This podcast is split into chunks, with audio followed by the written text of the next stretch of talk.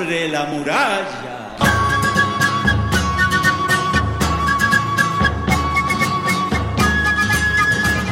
Aquí comienza el podcast de los libres, el podcast donde hablamos de Quilapayún.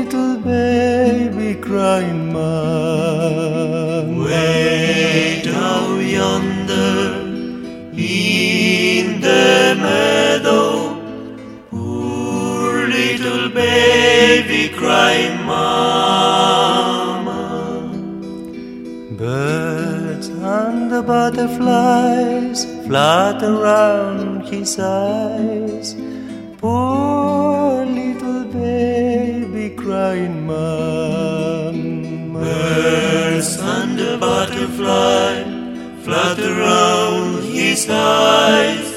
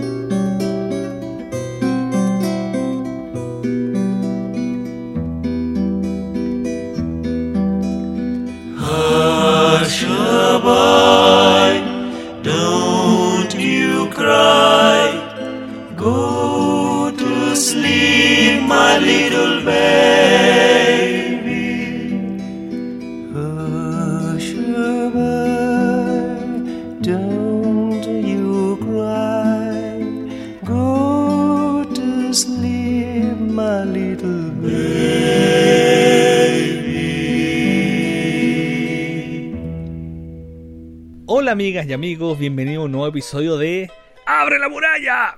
El podcast de los libres, el podcast donde hablamos de Quilapayún. Eh, hemos vuelto después de una semana de ausencia, tuvimos unos problemas logísticos, pero aquí estamos de vuelta con el gran Maco, Marcelo Cornejo y el gran Vilches, Manuel Calladito más bonito Vilches. ¿Cómo les va, chiquillos? ¿Qué tal? Todo bien, por acá, empezando la semana. ¿Se escucha algo? Perfecto, perfecto. Bueno muchachos, como comentamos, hoy día vamos a hablar de eh, otro disco LP de Quilapayún, que sería en el fondo el volumen 2 de los discos que hicieron en Odeon, o la M Odeon. Se trata de eh, el disco que hicieron junto a Víctor Jara, eh, Canciones Folclóricas de América. De América. Aquí tengo el, la carátula para que la podamos apreciar. por los dos laditos. Y la idea es que vayamos hablando quizás de cada canción, del espíritu de este disco, de cómo nació, en qué cosas tuvo después de como consecuencia de este disco, y cómo fue el trabajo y todo eso. Contaremos hoy día con eh, bueno la sapiencia de nuestros panelistas y también con eh, aportes de video cuña de Eduardo Carrasco. Así que bueno muchachos, ustedes cómo conocieron este disco, ¿se acuerdan? ¿Les gusta o no les gusta? Como partamos al tiro con esa onda. A mí me gusta porque es, un, disco que si bien eh, no sé si habrá madurado tanto en el tiempo, por, porque es un, tanto extraño el compilado, pero tiene una fuerte presencia de música andina y desde ahí eh, lo he disfrutado bastante, especialmente cuando era más chico. Sacarle el rollo ahí a, las, a los charangos y a las quenas que aparecen en ciertas melodías. Eh, me acercó harto a este disco, por eso le tengo harto cariño a canciones folclóricas de América. Perfecto. ¿Y usted, Vilche? Yo llegué al disco, si mal no recuerdo, fue a comienzos de los 90, 90-91, buscando gente que hiciera... Eh, los vinilos se traspasaban a cassette. Y el primero creo que me lo copié en un lugar que se llama La Naranja, que todavía existe en San Diego. Y este, si no me equivoco, ya lo, me lo hizo el Nano Fernández, que tenía un local en, eh, bandera, más o menos. Y que era un tipo dedicado a la discografía del Kila, que de hecho, perdón la insistencia, pero le, le hacía, lo, tomó, hacía las grabaciones de los vinilos que tenía el Guatón Ferrero en su colección. Yo después me enteré de eso. Entonces, ya antes de haber ido a la librería del Guatón, ya está consiguiendo la música Alquila gracias a él. Y nada, pues fue un disco que me impactó mucho. Yo conocí un par de canciones que mi papá había copiado, como El Carrero, el, el Paloma del Palomar, pero el resto no lo ubicaba. Entonces cuando lo, lo escuché fue una sorpresa, porque escuchar cosas en otros idiomas, partiendo por eso, eh, escucharlos ensamblados con Víctor Jara como si fueran solo un conjunto, y este paneo latinoamericano que hacen con música venezolana, andina, caribeña, eh, cosas además tan divertidas como el conejí. Eh, daba una muestra, una cosa tan tierna como el, el gira girasol. Daba una muestra bien de una amplitud bien grande de lo que podía ser el Quilapayún. Y además era un disco en el que ya uno reconocía algunos de los pilares interpretativos del grupo, porque es el primer disco en el que está Willy Odo como discografía oficial y en el que ya está más establecido Carlos Quesada. Entonces, entre ellos dos, más Carrasco, más Pato Castillo, hay ahí un núcleo duró por muchos años, y en el caso de Castillo no tanto, pero que fue muy importante discos muy cruciales del, del grupo posteriormente. Entonces, era un sonido más cercano a lo que uno después conoció como, como Quilapayún en trabajos posteriores. Perfecto. Bueno, eh, para la gente que está viendo el video, la versión video del podcast, eh, Virche, eh, tenemos con problemas técnicos, así que solamente lo vamos a escuchar esta vez. Para que no digan que se quedó pegado eternamente todo el programa. está con una foto nomás. Bueno, yo este disco lo conocí en la época que empecé a conocer el grupo y me puse. No, se pierde mucho en todo caso. Ah, perfecto. está con su nuevo look. Lo vamos a dejar en suspenso para un nuevo episodio. este disco lo conocí en la época que me puse como a descubrir toda la discografía del, del grupo eh, muy informado por la página del Clavayún de esa época que también tenía todos los discos y todas las canciones. Así que ahí fui juntando los discos.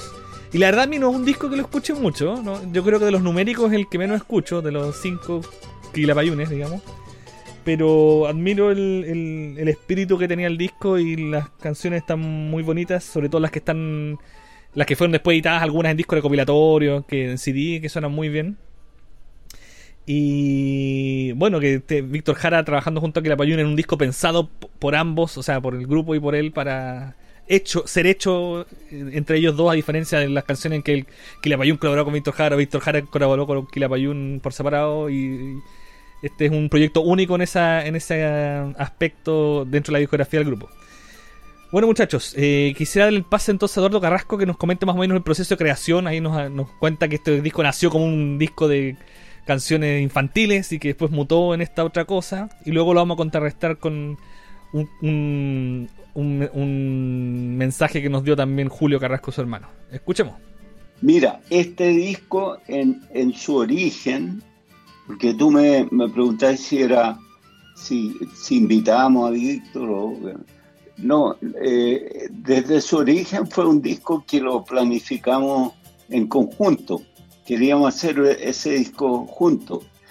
Y en su origen era un disco de canciones infantiles, eh, que derivó hacia canciones folclóricas de América, pero, pero en su origen era de canciones infantiles. Y si tú te das cuenta, eh, hay un montón de canciones infantiles, Ashabay, eh, eh, Negrito. después Gira, Gira, Girasol, El Conejí, el Tururururú también. Eh, eh, Palomar de Palomar también suena como... peon- peoncito, el mandiocal, o sea, eh, digamos, hay como un- una mayoría de canciones de, de ese carácter. Pero ¿qué pasó? Que, que derivó, porque no, no encontramos suficientes temas, que derivó hacia canciones folclóricas de América. Bueno, como les prometí, aquí está el mensaje que nos dio Julio Carrasco, que nos complementa un poco la información que nos dio Eduardo, que dice, lo que no le perdona a Rubén Nuceles, Nucelles, es que cambió el nombre del álbum que preparamos con canciones infantiles y le puso eh, canciones folcló- folclóricas de América. Ese fue un proyecto que hicimos con la hija del poeta Prendes, eh, que hablamos en otro programa con el poeta, ¿cómo, ¿cuál era el nombre, Vilche o Maco? El poeta Carlos Prendes al día. Exactamente.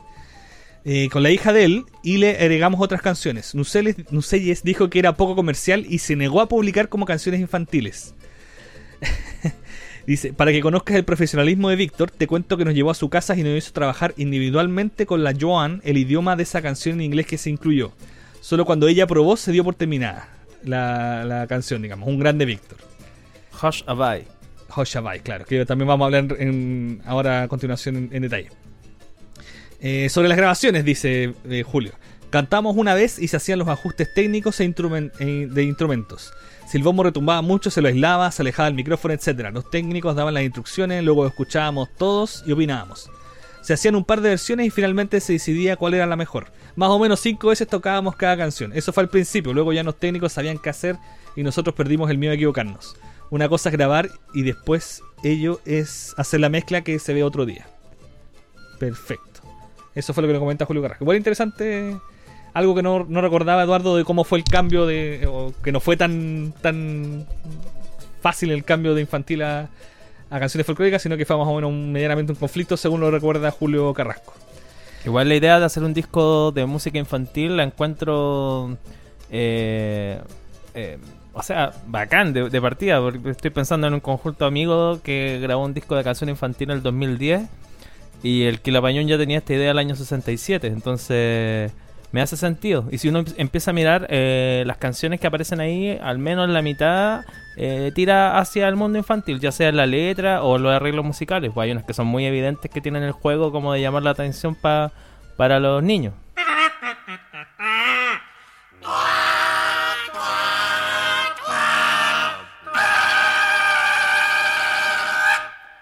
Está el conejín comiendo lechú. Come que te come mientras miras tú. Mientras miras tú. Mueve una orejín, masca con apú. Y te clava uno si te acercas tú. Si te acercas tú.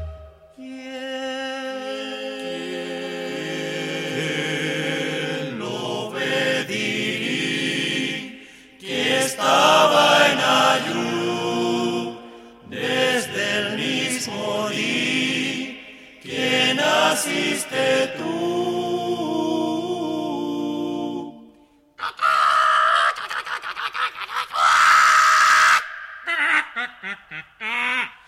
Tiene un apetito de león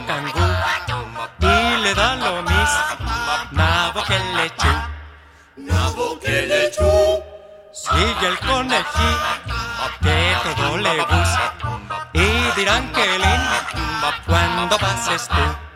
Cuando pases tú.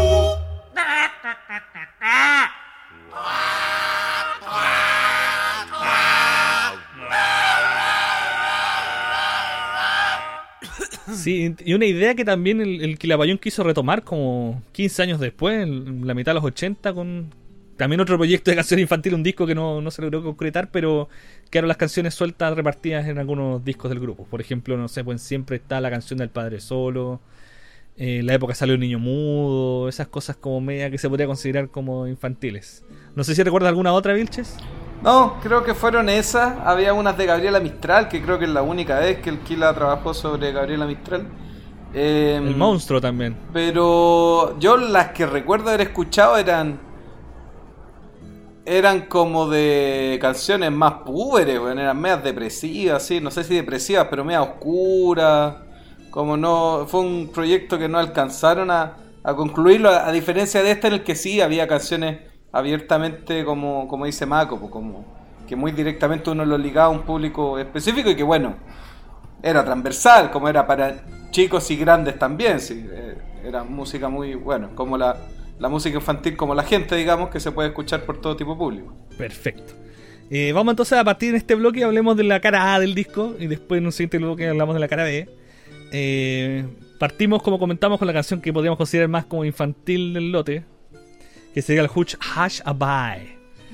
Que como comentaba Julio y también nos va a comentar Eduardo, ahí trabajaron con la señora Víctor Jara, Joan Jara, que los ayudó, como ella es eh, eh, de habla inglesa nativa, los ayudó con la pronunciación. Eh, escuchemos Eduardo qué es lo que nos dice sobre Hash Abai. El Hashabai eh, fue toma, era una canción eh, antigua, norteamericana, del folclore, que, que, ¿cómo se llama? Que según se nos, nos informaron, digamos, porque andábamos buscando, la, la John tuvo que ver un poco con esto. Eh, eh, andábamos buscando algo eh, eh, norteamericano. Y llegamos a esa canción eh, y se nos dijo que era una canción que venía de la tradición de los, del- de los esclavos, o sea, una- era una canción afroamericana, porque habla del- de, de un tipo que no puede cuidar a su, a su huevita, ¿ya? Eh, duérmete, en fin. Eh, le, le dice a la guagua algo así, que se duerma, que, que, que, que la persona que canta tiene que dejarla.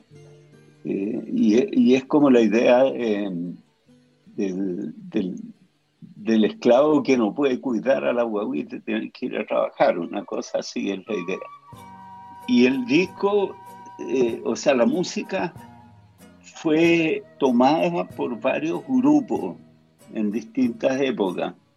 Eh, yo, o sea, el, que la trajo fue eh, Víctor, la trajo al grupo y, y, y, digamos, en conversaciones con la John, porque la John conocía esa, esa tradición, esa, esa canción. Entonces llegó por, por esa vía. Y la John participó mucho en, en toda la, la corrección de la pronunciación de las palabras, porque nosotros no teníamos mucha idea de, de- del inglés. Entonces la, la John nos corrigió bastante la pronunciación. Eh, la cantábamos delante de ella para que, para que nos corrigieran, nos decía esta palabra hay que decirla así, etc. Y, y fue muy útil en eso. Es interesante lo que dice Carrasco, Eduardo Carrasco, sobre la, la canción, el origen y todo. Que de hecho, uno buceando un poquito así, Wikipedia y alrededores, ve que es una canción tradicional. Pero en el disco eh, viene asignado a unos autores de nombre anglo, si no me equivoco.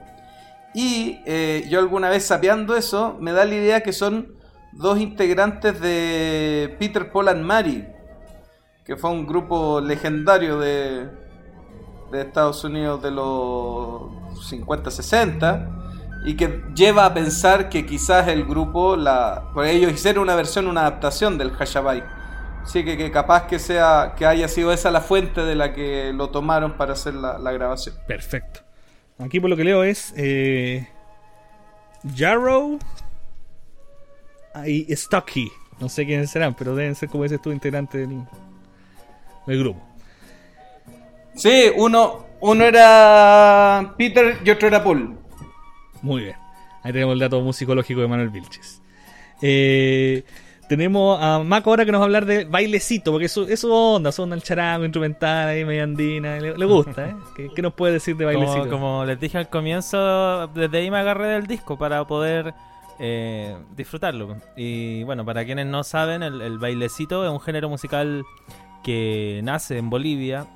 Eh, la mezcla española e indígena da origen y forma a este género que también eh, se masifica mucho en el, en el noroeste argentino, que también prácticamente el bailecito también pertenece a esa zona, pero hay que aclarar que nace en Bolivia. Y, y bueno, me voy a dar el... Me voy a tomar la libertad, JP, de hablar de dos temas instrumentales de este lado del disco, como es el bailecito y el llanto de mi madre. Porque tienen relación. Ambos son bolivianos. Y me gustaría hacer mención a una gira, o más bien sí, a una gira que hace el grupo Los Jairas de Bolivia eh, a finales del 66, cuando vienen a tocar a, a la peña eh, de la reina, a la carpa de la reina de Violeta Parra, en donde conocen a los Quilapayún en la misma jornada y van a tocar los Quilapayún y los Jairas. Eh, cuenta la leyenda que no llegó público, que no llegó nadie, pero que los, que los grupos se lograron conocer. Ahí, por ejemplo, en los Jairas está Gilbert Fabré, que es Run Run, o el gran Ernesto Cabur, que es considerado el, el maestro padre del charango boliviano. Bueno, ellos grabaron estos temas, por ejemplo. Ellos fueron eh, los, eh, los músicos que, que grabaron esto- estos temas en sus discos. Y el año 67, Patricio Castillo se va eh, a conocer Bolivia. En, en el periodo en donde no está la banda, se va a, a internarse en, en todo el espacio andino. Y llega también a la ciudad de La Paz, a la famosa Peña Naira, donde está ubicada la casa actualmente de Ernesto Cabur, en donde vivía Gilbert Fabré, y con ellos se queda, con ellos aloja, con ellos comparte, y desde ellos también conoce estos repertorios que llega y trae consigo para poder grabar después eh, estas canciones. Así que hay que mencionar que estas canciones como Bailecito y El llanto de mi madre viajan con Patricio Castillo desde La Paz, Bolivia, y el grupo los integra a su repertorio. Así que, bueno, una anécdota, una anécdota, una anécdota que vale la pena mencionar. Súper entretenido, Maco.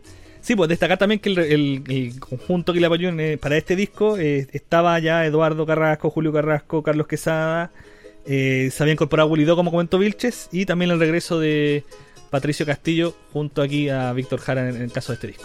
Bueno, eh, volviendo entonces, Palomas, Paloma del Palomar, el tema que sigue. Eduardo también nos cuenta de dónde surgió, cómo se agregó al grupo. Por ejemplo, aquí podemos decir que cada integrante trajo su, su cosita. ¿eh? Si Patro Castillo dice que trajo los instrumentales más bolivianos de la onda instrumental, eh, aquí nos cuenta de dónde vino Palomas del Palomar. Palomar, Palomar, me acuerdo, lo trajo el Willy. Eh, y, creo que lo sacó de un, de un disco de canciones antiguas. Y, y él cantaba esa, esa canción, eh, la cantaba con Carlos, eh, me acuerdo, la montaron así, pero, pero no nada serio, no, no. Pero a nosotros nos gustó y, y la montamos nosotros. Creo que está hecha como a tres voces. Eh, creo que está hecha a tres voces. Eh, y eh, eh, era una antigua canción de un repertorio, había un libro de canciones eh, de, de- antigua española, ¿no? De donde se sacó esa, esa canción. Paloma del palomar, que el amor vas a buscar. Tres cabritillas, re, re, re, remende. Tengo tres cabritillas, re, re, re, remende. Arriba en la montaña, re, re, re, remende. Arriba en la montaña, aire y aire. Una me da la leche, re, re, me remende. Una me da la leche, re, re, me remende. Otra me da la lana, re, re, me remende. Otra me da la lana, aire, aire, otra me da manteca, re, re, me remende, otra me da manteca, re, re, me remende, pa' toda la semana, re, re, me remende, pa' toda la semana, aire, aire, paloma del palomar, que el amor vas a buscar. Ese disco del que habla Eduardo Carrasco que tiene grabaciones antiguas y que habría aportado Willy Do, todo hace pensar que sería un disco del dúo Leda y María, que él escuchaba mucho y que varias gente ha reseñado, que era parte del repertorio de cabecera de Willy Do, que cantaba con sus hermanas, en fin, en fiestas familiares. Y claro, hay un disco súper importante que se llama eh, Canciones del año de María Castaña, una cosa así, como con ese nombre que habla, que habla de canciones muy antiguas españolas y donde estaba el Palomas del Palomar, donde si no me equivoco estaba también el En que nos parecemos, que el Quilapayún graba posteriormente, y donde si no me equivoco estaba el romance del enamorado y la muerte que grabara Víctor Jara también. Perfecto. Maravilloso. Eh, bueno, entonces siguiendo ya con el repertorio del, del telado A, eh, nos quedan dos temitas eh, que mencionar, que sería el Drume Negrito, que también Eduardo nos cuenta más o menos de dónde viene. Escuchemos. Negrita. Ah, chucha. Acá dice Negrito, acá, dice, acá decía Negrito. Error de, del hipotimia. Esta Drume Negrita, que era una canción eh, que, que, ¿cómo se llama? Que pertenece a la misma eh, onda, digamos, de Duerme, Duerme Negrito, eh, y que cantaba un cantante muy importante eh, eh, cubano que se llamaba Bola de Nieve. Y Bola de Nieve era muy apreciado, ¿no?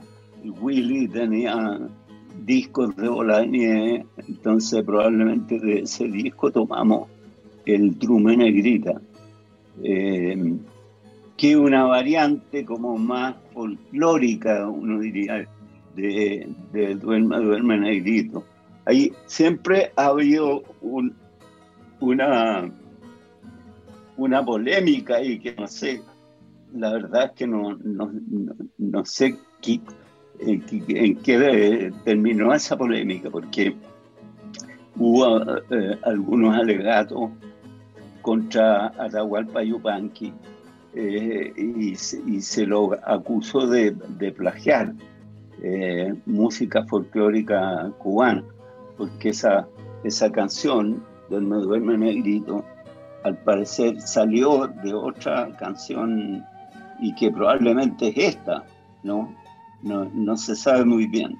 Ahora, yo no sé si ahora, en la actualidad, esa canción está inscrita como canción folclórica, te hablo de Duerme, Duerme Negrito, o si está inscrita como canción de, de Atahualpa. Nosotros la conocimos por, por Atahualpa, la otra. Y esta la conocimos por eh, Bola de Nieve, eh, que, que es un cantante que hacía como una especie de piano bar, ¿no? Y que cantaba maravillosamente boleros mexicanos, boleros cubanos también. eh, y, y es realmente la versión de él es muy linda, ¿no? Eh, eh, la versión de esta canción. Y bueno, nosotros la tomamos, Víctor la cantó, creo que, está bonita, hecha por él. Eh, pero bueno, siempre está eh, la otra, que, que es como, como está cantada por un tipo que es, es negro, el, el cantante este Bolani. Eh, claro, tiene, tiene mucha onda, tiene mucha onda. El Duerme Negrito es una canción que está ahí, en- se supone que sale de la frontera entre Colombia y Venezuela y pertenece a, a los pueblos afro de... Es una canción de cuna po, para, para los niños afro que habitaban en esa zona. Eso es lo que eh, tengo entendido yo. Drume. Drume Negrita. Mira, Drume. Nombres que nos complican, nos complican la vida con nombres parecidos extraños. Eh, bueno, aquí el llanto de mi madre después sigue, que ya habló Mako. En todo caso, eso de eso de Yupanqui y la y, eh, que habla el Eduardo, ¿no? Eso de Yupanqui y el y sus influencias no reconocidas de la música cubana que terminan inscritas a su nombre. eh, es algo que llama la atención porque también pasa con el Basta Ya. El Basta Ya, si uno lo escucha, que está inscrito a nombre de Yupanqui completo, eh, dos tercios de la canción es una canción cubana que cantaba Ñico Saquito, el, al vaivén de mi carreta. Entonces yo creo que hubo ahí una, al menos una desprolijidad, por decirlo de manera elegante, del maestro Atahualpa Yupanqui con respecto a los orígenes de determinadas canciones que terminaron anotadas como de su Hoy en día en. Wikipedia dice eh, recopilado por Atahualpa Yupanqui el, el Duerme Sí, está bueno aclarar eso, aunque hayan pasado 50 años. Quizás en esa época no era tan rigurosa la cosa, al parecer. Sí, siempre dicen que en esa época no- los derechos de autor eran más, no sé, una cosa más al aire. ya, eh, escuchemos entonces una cancioncita, lo invito a escuchar algo más del disco.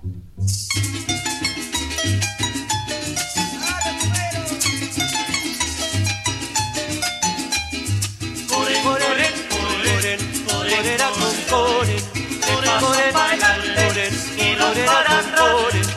Mare se murió en el cerro en Panapana, Mare Mare se murió en el cerro en Panapana, y los indios lo enterraron allá arriba en la sabana, y los indios lo enterraron allá arriba en la sabana. Coren, coren, coren, coren, coren, coren, y los coren, coren, coren, coren, corera con coren, coren, coren, y dos para atrás. Mariquita se llamaba la mujer de Mare Mare, Mariquita se llamaba la mujer de Mare Mare, indio viejo que mandó muchos pueblos y lugares, indio viejo que mandó muchos pueblos y lugares. Coren, coren, coren, coren, coren, con coren, de paso para adelante y dos para atrás. Coren, coren, coren, coren, coren, con coren, de paso para adelante y dos para atrás. La muerte de Mare Mare fue una cosa dolorosa, la muerte de Mare Mare fue una cosa dolorosa. Por los cielos se escucharon los lamentos de su esposa, por los cielos se escucharon los lamentos de su esposa. Coren, coren, coren, coren, coren, tres pasos para adelante y dos para atrás. Coren, coren, coren, coren, coren, coren, dos para atrás. El cuerpo de Mare Mare se lo llevan a enterrar. El cuerpo de Mare Mare se lo llevan a enterrar. Por el aire va volando inmensa zamura. Por el aire va volando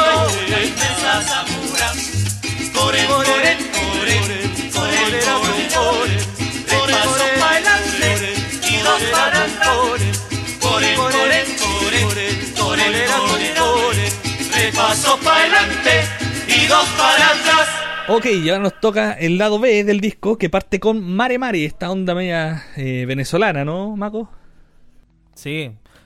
Bueno, no, no quiero dar el spoiler de lo que va a decir Eduardo Carrasco, pero en verdad lo que, lo que menciona él me hace mucho sentido. Yo escuchaba Mare Mare y encontraba una canción her- prima hermana de, de otra canción que anda dando vueltas después en la nueva canción chilena. po. ¿Cierto? Eh, Yo también, y claro, yo una onda muy venezolana, pero a la chilena. Porque un venezolano probablemente diría, están tocando cualquier cosa. Pero, pero acá todo es un joropo y el Mare Mare es un buen ejemplo de aquello. Escuchemos entonces qué nos dice Eduardo del Mare Mare. Mare Mare es una, un- una canción eh, venezolana que nosotros en esa época estábamos muy interesados en un grupo que se llamaba Contrapunto, que era un grupo venezolano que hacía muchos arreglos de voces y que cantaba puras canciones folclóricas. Eh, muy bueno, eh, extraordinariamente bueno. Eh, de, de ello nació la idea esa de la la la la la la, la, que del polo salió de España. Polo canción. la, la, claro, muy buena. Y de ahí el Lucho Ardi sacó eh, eh, esa, ese arreglo, el, el arreglo que hizo con los Inti Mani, Ah, eh, ¿cómo se que empieza también con una cosa así más desarrollada, claro. De ahí lo sacó Lucho. Me, me pidió, me pidió que, le, que le pasara el disco y, y de ahí sal- sacó ese arreglo. Ese, eh, lo que más quiero, lo que más quiero. Claro. Y después, bueno, hizo el famoso arreglo ese, ya mucho más desarrollado todavía, de, con la misma idea, digamos, de América. Eh, ¿Te acuerdas? ¿Tiene amores? De la, claro, a- América tiene amores, claro. Esa- bueno, son, son cosas, bueno, eso para los musicólogos puede ser interesante, porque los, los- en, realidad esa, ese grupo, el, el- el contrapunto que ya está olvidado, se acuerda, eh, tuvo su tuvo su influencia, eh, por, lo menos en, en las canciones venezolanas que nosotros cantamos, en el tipo de arreglo, eh, influyó bastante. Es interesante en este disco, sumado a algunas cosas del primero, que ya se pueden eh, establecer algunas gentes que fueron muy referenciales para el Quilapayún y que quizás no están tan a la vista como otros nombres que sí, hasta hoy día uno sabe que, que influyeron en el grupo, qué sé yo. Atahualpa Yupanqui, Daniel Biglietti, ese tipo de gente es como obvio que marcaron la carrera del grupo. Bueno, y en Chile Violeta Parra y Víctor Jara. Eh, pero a partir de este disco y el anterior aparecen personajes que quizás tan a la primera no quedaron tan vigentes, al menos en Chile, y sí nos llegaron a través de las versiones y adaptaciones que hicieron eh, los propios músicos chilenos. El caso de los Jaira súper importante. El caso de los Inca, que fue muy importante para el primer long play, que hubo varias versiones que el que la sacó de ahí. El caso de Lady María, que en ese disco de María Castaña y el otro disco andino de Valles y Quebradas, si no me equivoco se llama, también hay mucho material que toma Quilapayún, que toma Istillimán y que toma Víctor Jara. Y yo cerraría estas referencias medias ocultas, si se quiere, con el quinteto contrapunto, porque es una leyenda vocal venezolana que finalmente no es una cosa tan deslumbrante en el sentido de la novedad, porque finalmente lo que estaba pasando en muchas partes de Latinoamérica, lo que hace el quinteto contrapunto no está muy lejos de lo que hacía, no sé, los Huancahuá en Argentina, lo que terminó haciendo los cuatro cuartos, con respecto al uso del canto colectivo, de los juegos de voces, de las onomatopeyas. Claro, ellos eran un grupo mixto, lo hacían maravillosamente, era muy muy lindo.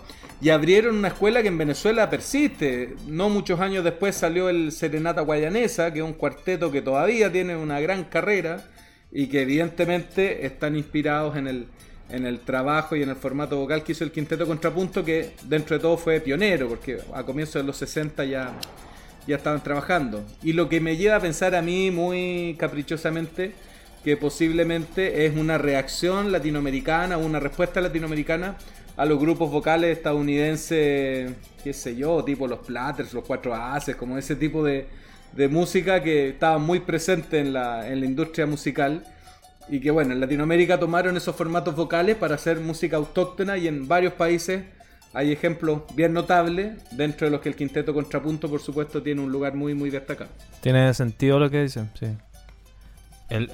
El neofolclore podría ser un ejemplo de eso también, ¿no? Sí, pues, absolutamente. Perfecto. Eh, vamos entonces con Noche de Rosas. Este es un tema que ayer tomó material porque hubo un, un posteo en un blog. ¿Cómo fue la historia, Vilche? Es, eh, hay una página como ligado al, al mundo judío, hebreo, israelí, no me acuerdo exactamente el- la denominación, pero en el que justamente alguien escribió su sorpresa de encontrar en un viejo vinilo una canción eh, judía interpretada por Quilapayún y el tipo hacía toda una interpretación desde dónde puede haber llegado la canción, cuál era su origen, eh, en fin, cómo la trabaja el Quila, cómo hacen la interpretación. Era un, un posteo bien interesante, muy minucioso que hacía él. Y al tiempo que sale ese posteo, el Eduardo Carrasco les escribe. Entonces le escribe un texto muy largo explicando de dónde es el origen, eh, con lujo de detalles. Es un documento muy, muy bonito para quien tenga tiempo y el interés. Eh, donde se explaya mucho sobre lo que a ti te cuenta aquí muy sintéticamente, que igualmente está súper bueno, así que lo escuchamos y después tiramos el link para el que quiera lo, lo busque también ahí en internet. Perfecto, veamos entonces. Noche Rosa, la canción eh, judía que hay ahí, eh, que es raro porque eh, canciones folclóricas, o sea, de, América, bueno, a Israel. Claro, nosotros, eh, claro, pero nosotros estábamos en esa época muy como, como teníamos mucho vínculo con, con el mundo judío debido a la a la presencia en el conjunto de Julio Nunhauser, que era judío y estaba, tenía que ver, digamos, no, de repente nos invitaban a, a cantar al, al, estadio Maccabi, me acuerdo. Eh, hicimos varias presentaciones ahí, ¿no? Que estaban gestionadas por Julio. Y, y en esa época, era una época bien particular porque eh, en esa época estaba todavía en cuestión la, la, la existencia de, del Estado de Israel. ¿ya? ya había un, movimiento como de, de, defensa de que existiera ese, Estado. Había gente que se oponía, ¿no? Los palestinos, qué sé yo, el mundo árabe en general. Y, eh, eh, ¿cómo se llama? Y en general el mundo progresista era como favorable a que existiera ese, Estado, que era como una especie de, de eh, reivindicación, compensación, no sé cómo se podría llamar, a lo que al holocausto, a lo que habían vivido los judíos durante la Segunda Guerra. ¿Te acuerdas que hablamos de que eh, cuando hablamos de la, gira esa que hicimos el año 67, eh, nosotros, eh, esa gira en la que varios, varios gente judía se, se bajó del, del viaje y, gracias a eso se pudo ser posible eh, la gira esa que se hizo con Chile Río y Canta. Eh, bueno, eso pasó eh, justamente a causa de la guerra del Golfo, ¿no? justamente fue ese año, ¿no? Y nosotros ya habíamos grabado estas canciones, ¿no? Quizás faltar, faltar alguna, no sé, pero ya las habíamos grabado con Víctor. Y la razón de eso fue lo que te estoy diciendo, o sea, el, interés nuestro por, eh, digamos, apoyar la causa del Estado, de la existencia del Estado de Israel. Eso era, nosotros nos sentíamos como, como apoyando esa, esa reivindicación, además porque estaba Julio, que era nuestro amigo ahí, eh, había una cosa más, más personal nuestra, compromiso, claro. Y, bueno, y por eso que incluimos una canción eh, judía, hebrea, ¿ya? En hebreo. Eh, y también ahí nos ayudó gente del estadio Maccabi, ¿no? Eh, que, que, consiguió Julio, que fue por supuesto el que eh, propuso esta canción, eh, y nos propuso esa canción y después se fue, o sea, bueno, te conté toda esa historia. Eh, y cuando salió este disco ya no estaba Julio, pero igual decidimos dejar esa canción.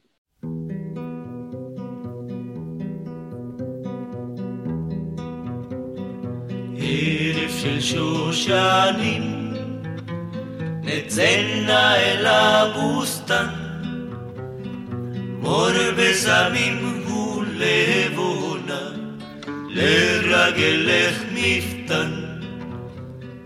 ערב של שושנים, נצאנה אל הבוסתן, מור בזמים הוא לבונה, לרגלך מפתן. לילה יורד לאט, ורוח שושנה נושבה, הווה אל חש לך שיר בלד, זמר של אהבה. לילה יורד לאט, ורוח שושנה נושבה, הווה אל חש לך שיר בלד, זמר של אהבה. שחר חומה יונה, ראשך מהלך טללים, פיך אל הבוקר שושנה, הכתפנו לי. שחר חומה יונה, ראשך מהלך טללים, פיך אל הבוקר שושנה, הכתפנו לי. לילה יורד לאט, ורוח שושנה נושבה, הווה אל חשלך שיר בלט, זמר של אהבה. לילה יורד לאט, ורוח שושנה נושבה, הווה אל חשלך שיר בלט, זמר של אהבה. זמר של אהבה. זמר של אהבה. Seguimos entonces con el lado B del disco, cara B. eh, y seguimos con otro instrumental. Que, spoilers, eh, Mako nos va a interpretar al final en el cierre de Mako. eh, que se trata de tres bailecitos. ¿Qué nos puedes adelantar ahora, Mako, de, esa canción? Bueno, siguiendo con la historia de este viaje a Bolivia, eh, hace algún tiempo atrás yo tuve la tarea de hacer una investigación acerca del charango en Chile. Mi relación con el charango es, bastante obsesiva, así que, de- bueno, desde ahí salió un libro que se llama Citandino, aprovecho de publicitarlo para quienes quieran obtenerlo, o por último me lo piden por interno y yo les mando el PDF. Pero bueno, en ese libro, Citandino, eh, tuve el gusto de entrevistar a, diversas personas y entre esas entrevisté en varias ocasiones a, Patricio- a Patricio Castillo, quien, como ya sabemos, participó en este disco y con quien conversé especialmente de este periodo musical, como del año 66 al 70. Em, por eso me gustaría también, bueno, poner un poco más en valor el aporte de Castillo a esta primera etapa del conjunto. Eh, ya sea como recopilador, como podemos ver que se dio la tarea de recopilar músicas que venían de la zona andina y las, las, dejó en el legado del conjunto. Y también en aspectos como lo organológico, porque como pudimos apreciar cuando hablamos del Quilapayún 1, eh, mencionamos que el conjunto todavía tocaba con instrumentos rústicos, ¿no? Instrumentos que, por ejemplo, ese charango que sonaba medio desafinado, todo ese aspecto que tenía que ver con el poco acceso a ciertos instrumentos. Por ejemplo, el primer charango que ya suena un poquito más profesional lo trae eh, Castillo de Bolivia en ese viaje que les comentaba anteriormente. Y en este disco Patricio Castillo se eh, toma el rol de charanguista oficial. Eh, me imagino que Julio Carrasco se dedicará a tocar otros instrumentos, pero Castillo queda como charanguista. Y, y bueno, en ese, en ese registro de charanguista él se suma con este tema que es un, un instrumental para charango y acompañamiento de bombo. Originalmente en los créditos aparece mencionado Ernesto Cabur, pero si uno escucha la versión Tres Bailecitos de Cabur, va a darse cuenta que es completamente distinta a la que grabó Patricio Castillo, quien hizo una mezcolanza bien rara de músicas populares eh, bolivianas. Eh, aparece un tema de Ernesto Cabur, como es Su Vida, que después lo grabó el Inti Gimani, que es muy conocido en el mundo de instrumentistas de cuerdas. Eh, aparece un tema eh, popular de la tradición boliviana y también aparece un tema llamado Una lágrima que después graba el mismo Inti Gimani el año 69. O sea, eh, y por lo que me contó él, eran melodías que traía en la memoria porque no andaba con grabadora y que después las la interpretaba en este charango. Y ahí salió el Tres Bailecitos, que también es un tema que eh, fue un poquito mm, eh, adelantado y ahí siento que el aporte histórico de este tres bailecitos es, interesante porque por primera vez se graba el charango como instrumento solista, al menos en Chile. Anteriormente el charango siempre acompañaba, pero aquí podemos apreciar un charango que, que ya toma la libertad de decir yo puedo tocar y cantar solo. Así que eso es lo que vamos a ver al final del programa y que me di el gustito de tocar el tres bailecitos para ustedes para que puedan también eh, sacarlo en sus casas. Muy bien. Y para tener algo inédito este programa, que estamos casi a puro disco, porque ustedes, gente, comprenderá que mucho registro en vivo no hay. Justo hay un registro en vivo de tres bailecitos, pero se escucha muy mal de una peña del, de Quilapayún, donde estuvo, cantó con Víctor Jara. Eh, y el turururú lo tiramos en la versión con la letra de este disco en el programa Víctor Jara, por si quieren escucharlo ahí también. Así que hoy día nos vamos a puro disco y al final con el cierre maco hay un, un inédito de la canción. Perfecto. Eh, y después sigue Gira, Gira, Girasol, canción de Víctor Jara, muy linda. Yo creo que las que más me gusta del disco. Una de las canciones más valiosas del disco, quizás junto a, a mi gusto, El Carrero, gran canción. Eh, bueno, y el tururú, que el que hablamos y El Peoncito del Mandiocal. Estas dos canciones, el, el Gira, Girasol y El Peoncito de Mandiocal, veamos lo que nos dice Eduardo de ellas de cómo surgieron, cómo llegaron al grupo y cómo se trabajaron. Bueno, la canción Gira Gira Sol la hizo, la hizo Víctor, la trajo, la, compuso él. es muy linda esa canción. Pedoncito, el mandiocal, eh, no sé cómo llegó, creo que llegó por Julio, por Julio Carrasco. Creo que él la cantaba. Julio tenía su propio repertorio. Le ah. gustaba mucho la música, la, música argentina. Tenía su propio repertorio de cosas que cantaba. Por ejemplo, la Zambra del Riego la, cantaba Yo me acoplea y eh, hicimos ese dúo cuando la grabamos. Pero eran canciones del repertorio de él, digamos. Tenía varias. Tenía canciones picarescas también eh, y, de repente esas canciones salían a, relucir en, los pasados, en las fiestas. Tomábamos la guitarra y nos poníamos a cantar cosas que no eran, que no eran del Quilapayún. Entonces, eh, el Peoncito Mandiocal era de ese tipo de canciones que, que tenía en su repertorio. No sé cómo, de dónde lo habrá sacado. ¿ah?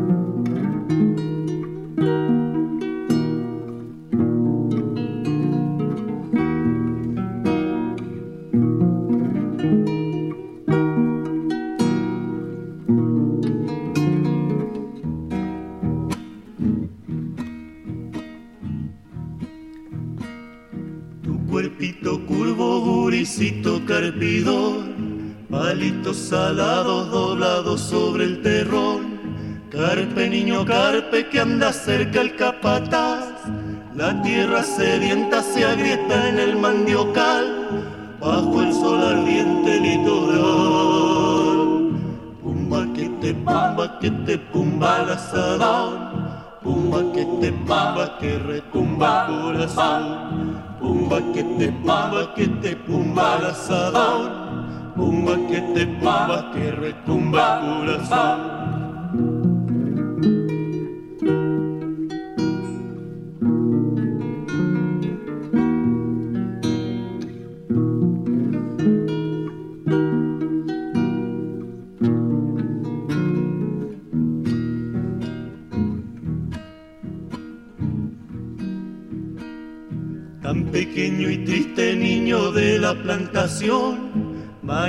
Callosas, raíces del asadón. Sueña, niño, sueña, cielo y luna de almidón. Carpe tu esperanza que la noche te hará un sol. Duerme, guricito carpidor. Pumba que te pumba, que te pumba el asadón. Pumba que te pumba, que retumba corazón. Pumba que te que te pumba el asadón. Pumba que te pumba, que retumba el corazón. Pumba que te pumba, que retumba el corazón. Pumba que te pumba, que retumba el corazón. Pumba que te pumba, que retumba el corazón. Pumba que te pumba, que retumba el corazón. Bueno, y ahora para terminar nos quedan las últimas dos canciones del disco, que son el Turururú y Conejí. El Turururú hemos hablado yo creo que otras veces, igual vamos a escuchar a Eduardo hablar rápidamente sobre él. Y el Conejí, que es una volada bien... eh, eh, no sé, a mí me gusta, es entretenida, pero... Es como una jugarreta, pero muy bien afinada. Así Claro, como que igual. eh, Es como- como que. No, hagamos un leseo pero bien hecho. Es como una Claro. cosa así. Hacer un deseo, pero bien hecho, bien armado. No, tremenda tremenda canción el, el conejí. Perfecto. Eh, escuchemos entonces a Eduardo que nos cuenta eh, de estas dos canciones ya para ir cerrando el bloque de las canciones. También lo trajo Víctor eh, y, y en, ese, en esa versión, que es una versión antigua, el conejí lo hicimos en, un ensayo entre eh, aunque figura como, como una composición de, de Víctor. Pero el conejí eh, es, mira las cosas, las tonteras. man. El conejí era un, un poema del mismo libro de, Carlos Prendes Saldía que leía yo y, y de donde saqué el texto va a ser El Forastero. Eh, y, y ahí está el conejí también. Y lo agarramos y en un ensayo empezamos a, a, a tontear, así, inventar esa, eh, esa cosa que era como una especie de banda hecha con, con, la, con, con- con. Y, de ahí salió el, el. En realidad fue una cosa bastante, bastante colectiva. Eh, aunque se- sin duda que Víctor debe haber participado más, más que los demás, pero en todo caso fue, fue hecha en, en un ensayo. Así que eso, pues, nació- oye, nació en un, en un ensayo. Igual sacaron el arreglo rápido. Sí. Así que viene. Eh, entonces, ahora, si Vilche no quiere agregar algo más sobre el repertorio, ¿qué le pareció las canciones, Vilche? Eh, nada, pues la, la impronta uruguaya se instaló muy rápido en, en Chile, pensando en Biglietti y Zampayo, especialmente Biglietti. Eh, hay recortes de prensa que lo, lo muestran cantando en la Peña de los Parras a los pocos meses de, de inaugurada, entonces es un, es un contacto que ahora está medio cortado, que demoró llegar, eh, como los equivalentes a esos grandes nombres de la canción uruguaya eh, de hoy, o de hoy, de los últimos 20, 30 años, como Rubén Rada, Jaime Ross, etcétera, eh, costó mucho que se instalaran en, en Chile, a diferencia de lo que pasaba en esos años, en que los uruguayos tenían una presencia muy grande acá en el país. Eh, Citarrosa y los olimareños fueron muy, muy populares, Biglietti, qué decir. Eh, participaron de, bueno, La Peña y los Parra, como les dije, vinieron al, al Festival del de la Canción Popular que se hizo justo en los días del Tancazo. Muchos de ellos vinieron a los festivales de la canción comprometida en Valparaíso. Entonces había una interacción muy intensa y las actuaciones de Quilapayún en Uruguay, como hablamos alguna vez, fueron un enorme suceso también. Entonces, eh, ahora suena medio raro quizás de que la, música uruguaya estuviera en, estos discos de Quilapayún, porque hoy día no, habiendo más posibilidades, quizás la relación no es tan intensa. Pero en ese momento era, era muy lógico. Eh, Biglietti de manera presencial, Sampaio me da la idea más por registros discográficos, que era un hombre además que comulgaba muy bien el mundo más campesino con la cosa también más social. Eh, Aníbal Zampayo, el autor del Río de los Pájaros, que es uno de los himnos de la música uruguaya, una canción muy linda, y también escribió Patrón, que el Quilapayún grabaran en el Basta y que tiene una connotación bien distinta también. Perfecto. Eh, bueno, hablemos entonces ahora de otro aspecto muy importante de este disco y creo que también una de las cosas más bonitas, que es eh, la carátula, el arte, bueno, el, arte y la- las fotografías de atrás. Eh, Aquí Vilches tiene harto que contar porque él habló alguna vez con los Larrea. A mí lo que me contó Antonio Larrea, que con- fue con quien conversé bastante rato, un hombre encantador, de una calidez y una generosidad muy, muy grande, eh, lo que me contó de la historia, bueno, que está el libro también, ¿no? De 31 Revoluciones, un tercio, donde hay algunos antecedentes.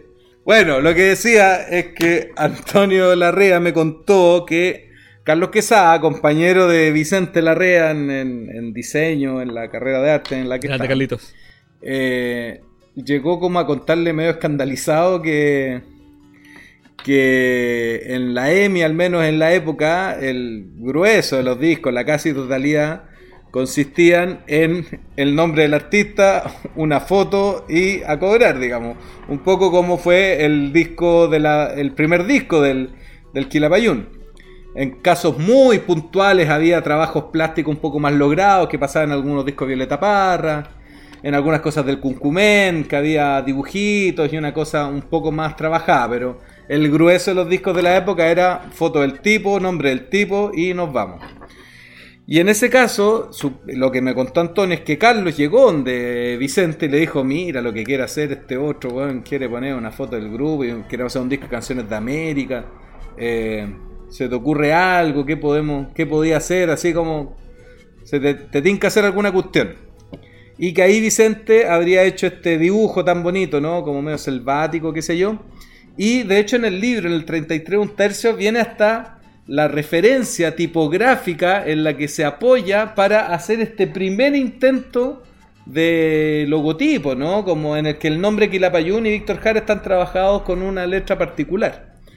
Entonces, eh, bueno, ahí vamos a mostrar, supongo, el, recorte del libro para que lo vean con más detalle. Eh, pero a partir de esa iniciativa de Carlos Quesada se pudo abrir eh, un camino inagotable de no sé cuántos años de trabajo, porque los Larrea siguieron trabajando con el Kill hasta varios discos eh, recientes, en varias reediciones. Eh, y que sin duda yo creo que es uno de los, de los bastiones de, de la significación y de la trascendencia artística que tuvo la nueva canción chilena, el trabajo de Quilapayún, está sentado sin lugar a duda en el aporte que hicieron los hermanos Larrea y Luis Albornoz, todo el equipo de, de Larrea eh, Editores, Larrea Diseño, como se hayan llamado en esa época, eh, Larrea Hermanos, eh, en el desarrollo gráfico de todo un movimiento. Fueron una... Además, ellos mismos tuvieron una sinceridad y una grandeza en mostrar en sus libros de dónde se inspiraron para hacer tal y cual cosa, mostraron, abrieron su taller absolutamente, contaron cómo hicieron las letras del Basta, cómo trabajaron las fotos del por Vietnam, eh, cuáles eran los bocetos con los que evolucionaron, o sea, hay como una riqueza de material en lo que hicieron los Larrea, eh, verdaderamente inmensa para los que somos seguidores de la música, para los que les gusta el diseño ni hablar, entonces hay, primero hay un aporte de ellos, digamos, un, un elemento súper esencial, yo creo, del arte de la nueva canción chilena, está en ellos, y posteriormente, además, en los materiales que han hecho después, una generosidad y una grandeza de poder demostrar que no, ellos no son superdotados, genios maravillosos que inventaron todo de la nada, sino que al contrario, tomaban influencias de la prensa internacional, de afiches de jazz, de afiches de Gustock, de un montón de cosas, y así todo, de todas esas referencias, lograron crear algo sumamente propio, identitario y valioso. Así que, nada, pues, este el primer disco fue la primera muestra donde pudimos eh, ver un camino que se estaba abriendo que yo creo que es finalmente inagotable. Maravilloso. Deberíamos hacer un día un programa de exclusivo de los Larrea y toda la pega que hicieron. Bueno, muchachos, y entonces lo invito a escuchar otro temita para, para acompañar la conversación. Huella, huella, huella.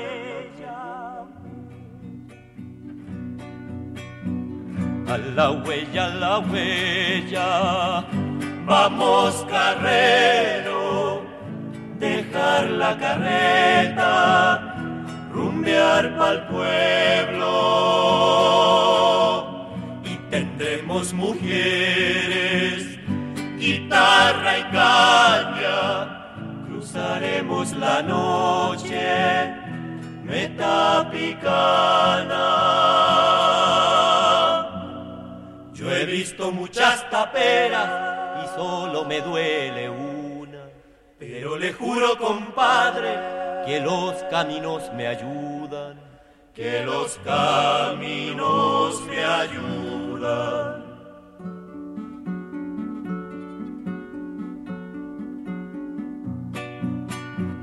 A la huella, a la huella, vamos carrero, tranqueando la noche, que llegaremos en el clavo prendido. Llevo el lucero, picaneando los bueyes, lujo es encerro. Carrero y carreta vieja a los golpes del camino. Como le cuesta la pobre, ayúdala con el silbo. Ayúdala con el silbo. Huella, huella, huella, huella. Bueno, muchachos, este disco. Bueno, tenemos aquí a Vichy. Un momento apareció su imagen, quiso mostrar su look nuevo. Está pelado acá esa tuna. Y... Llegó el verano. Pero se ve más joven y pasa menos calor. Eh, creemos. Bueno, muchachos, eh, ya en este penúltimo bloque, casi último, yo creo, eh, vamos a hablar de las ediciones del disco. Bueno, este disco salió en vinilo, original, lanzamiento original, tanto en mono como estéreo. Esta es la versión en estéreo tiene una etiqueta. Eh, salió este, este disco salió en muchos países, incluido eh, Japón. Hay una edición japonesa de este disco. Muy interesante también de ver. Creo que la tengo, pero no la tengo a mano. Eh, ¿Dónde conseguiste esa versión? Ja- de Japón. Ah. En eBay venden cosas de Japón de repente. Ah. Enviado de Japón, no, preguntaba. en serio, en serio. De repente algu- alguien que nos escucha quiere tener esa edición, por ejemplo. Búsquela en eBay. En eBay de repente salen esas cositas. Hay, hartos di- hay como 5 LPs de Quilapayún en Japón. Está el Patria, el Canciones Folclóricas, el Quilapayún 3. Eh, están todos, creo que menos la cantata. bueno, el. El Basta está también. El. Se fue la onda. Ah, bueno. Y este disco también salió en cassette en Argentina. En los años 80. Editado por la EMI. También que por lo que me he enterado un disco raro. Una vez me ofrecieron como 100 lucas por este disco, por este, por este cassette. ¿Lo puedes creer? Increíble. Así que buenísimo. Y también eh, salió en distintos CDs algunas canciones sueltas. A mí me llama mucho la atención Sí, que, mm, que siendo un disco que tiene esta alianza así tan concreta y tan fuerte de Víctor Jara con Quilapayún, no haya sido reeditado como corresponde, así que no se haya recuperado de manera íntegra. Pensemos que la discografía de Víctor Jara, la oficial, que comprende 8 long play en general, tiene solo dos en manos de la, de la Odeón, más este disco junto a Quilapayún. Y es muy raro que la EMI no se haya decidido editarlo como corresponde, con el diseño de los Larrea, con la información del disco, con las fotos que tenían, porque es prácticamente un disco dentro de la discografía de Víctor Jara no muy considerado, se, se instala más la discografía de Quilapayún. Pero hay mucha participación de Víctor Jara en el disco, entonces es muy raro esta subutilización que se ha hecho de, de él y que se haya limitado hasta ahora a unas pocas canciones puestas en distintos compilatorios que ha hecho la EMI. Porque además es evidente que tienen los máster, porque el sonido con el que se ha editado es verdaderamente impresionante. Entonces es una lástima que no, que no se haya explotado mejor ese material que yo creo que mucha gente quisiera, quisiera tener. El sueño de nosotros sería que la EMI sacara un, un no sé, un set, un set con todos los discos de Quilapayún y las descartados y todas esas cosas que hubieron en la EMI Chile. O sea, en Odeón. Tienen la capacidad de hacerlo, pero no creo que lo hagan. Así que bueno. Nos queda No rescatar las canciones por aquí y por allá en discos sueltos por ahí y por allá. Bueno, hablando de rescatar canciones y de canciones descartadas, eh, le comenté a Eduardo que habían. Bueno, lo hablamos una vez, pues la canción La Guajira eh, la primera versión que fue descartada el Clepayun 1 del disco anterior. Y existe una segunda versión que aquí eh, Vilche nos recordó que es la versión con arpa. Que mm, llegamos a la conclusión con Eduardo que pertenece a este disco que no, no llegó de las canciones de este disco. Sobre todo principalmente, bueno, por la formación se escucha la voz, se escucha la voz de, de Willy, de Julio, de Carlos, de Eduardo, del, del Pato Castillo. Y también el arpa se reutiliza creo que en Mare Mare. También está el arpa. Así que tenemos a un arpista invitado. ¿Se dice arpistas, no? Sí. Un arpista invitado en esas dos canciones. Y bueno, esta canción no se editó como lo acabo de decir, pero sí se editó después en un cassette llamado eh, Que le apoyó un testimonio. Aquí se puede encontrar, es la única fuente donde está esta segunda versión de la, la Guajira. Y que los invito a escucharla ahora. Escuchemos esta rescate Bacán. también dentro de esta cosa. No está ningún Inédito. vinilo en España. No, no, en esa está la, pri- la primera versión. La versión del que le vaya un 1, que ya la, la mostramos, creo. La mostramos, ¿cierto? Sí, creo que sí. Escuchemos Sí. esta segunda versión con, con arpa. Rescatada del cassette, de este mismo.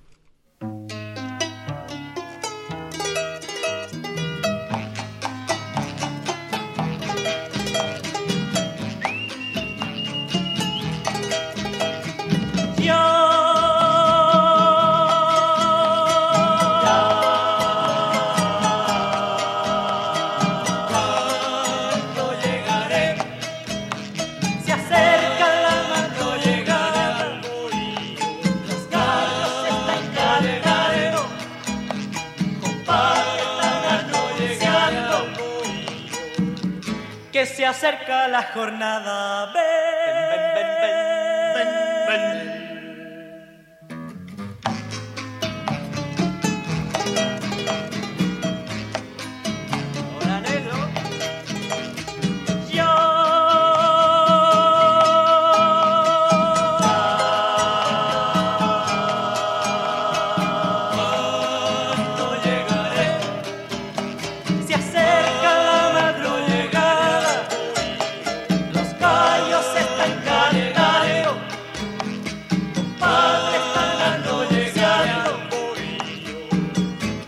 Acerca la jornada.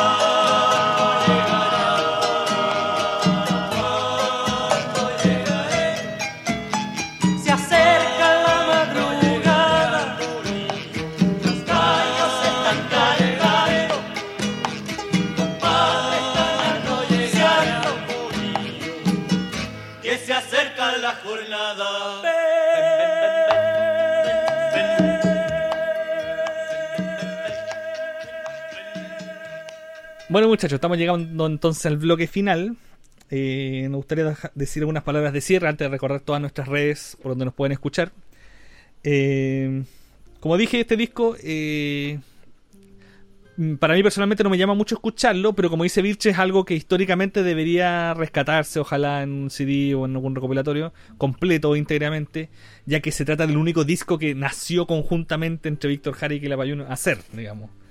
O sea, un disco que está considerada tanto la discografía como Víctor Jara como Quilapayún, eh, cada uno por su lado, no es una colaboración como los otros discos que hay. Así que, bueno, eh, escuchemos también. Dime. Sí. Es, es interesante. Ah, eso es lo que voy a poner tú, como la reflexión que hace el Eduardo sobre el, este sentido de este disco que quedó no muy bien resuelto, digamos, a juicio de ellos, que quedó medio cojo, un poco de este, un poco de otro, ninguno de los dos, ninguno completo, como... Eh, es interesante lo que él dice, escuchemos eso y, yo quería agregar una cosita a eso. Todo esto es, bastante confuso y enredado y, poco... Eh, o sea, yo creo que el disco eh, no, no es muy coherente precisamente porque responde, o sea, estábamos haciendo una cosa de, de, una manera y después se transformó en otra. Y, y, lo completamos como un disco de canciones folclóricas. Pero siempre lo pensamos como, o sea, siempre lo, lo entendimos como un disco que íbamos a hacer con Víctor, que lo estábamos haciendo con él. ¿ya?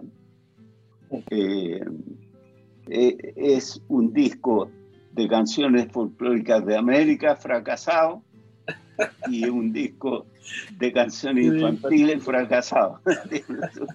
o sea, no es, ni, no es, ni, una cosa ni la otra, sino que las dos, las dos juntas, lo cual es medio raro.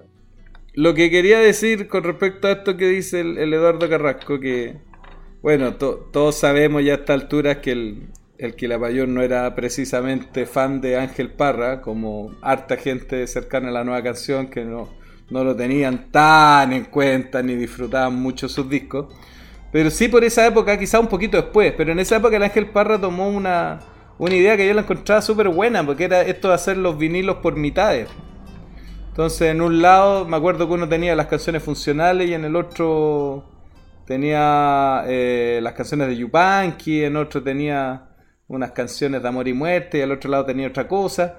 Como esta, e, esta idea de hacer los discos partidos en dos y que según el, lado del vinilo está el, contenido, eh, que tenían dos gráficas distintas además, era como súper logrado, súper bonito y estaba pensando que quizás Kila pudo haber hecho eso en este caso, como haber hecho un lado con las canciones infantiles, otro lado con las canciones de América y que dan los dos discos en vez de este uno que es una, una conjunción media extraña, por decirlo de una manera elegante. Quizá era mejor hacer dos medios long play y hubiera quedado una cosa conceptualmente más, cerrada, más, completa. Maco, ¿algo agregar para ya antes de su cierre? No, yo solo, yo solo me quiero plegar a lo que dicen ustedes. Eh, eh, es un disco mm, eh, que a simple vista quizás es un poco desorganizado, pero históricamente tiene ese valor. Creo que también en este disco se refleja eh, eh, de buena forma el sonido de la primera etapa del Quilapayún. Como que hay un sonido un poquito más, más profesional en comparación al disco anterior. Entonces también se disfruta por esa, por esa vía. Y bueno, como dije anteriormente, también el aspecto latinoamericanista, eh, surandino, me lleva harto a este disco porque aparecen hartas melodías que hasta el día de hoy siguen siendo interpretadas por un montón de grupos musicales, eh, no solo chilenos, sino que peruanos, bolivianos, eh, y que quizás muchas veces se alimentaron de estas versiones. Así que dentro de eso también el aporte histórico entra por ahí. Bueno muchachos, un disco que hay que escuchar, búsquenlo porque ahora está en Spotify disponible. Eh, para que sean de fácil acceso llegar y escuchar el disco. Es un disco que hay que escuchar para conocer la carrera de Kilamayun. Eh, es una interesante también, como decía Mako, es como la mezcla entre el Kilamayun 1 y el Kilamayun 3, como un punto intermedio, pero quizás con una estética narrativa, de hecho, el disco no tan lograda como el Kilamayun 3. Gran disco que estaremos hablando próximamente. No sé si en el próximo capítulo, pero muy pronto. Eh, y ahí tenemos harta material para compartirle, o sea, inédito, guardadito. ¿Este es el último capítulo del año? Eh, sí, pues, señor. Así que le ah, deseamos felices fiestas. Estamos, despidiendo este año 2020, lleno de tantos sucesos extraños en la vida. Pero aquí estamos.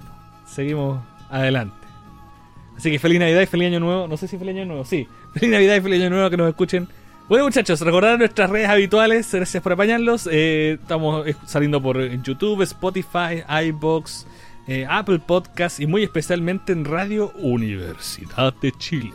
102.5. Bueno, nos despedimos, dejamos invitado para dos semanas más con el siguiente tema. Eh, no sé cuál será todavía, vamos a decirlo aquí en, en el grupo. Eh, y nos despedimos con el cierre de Mako, pues.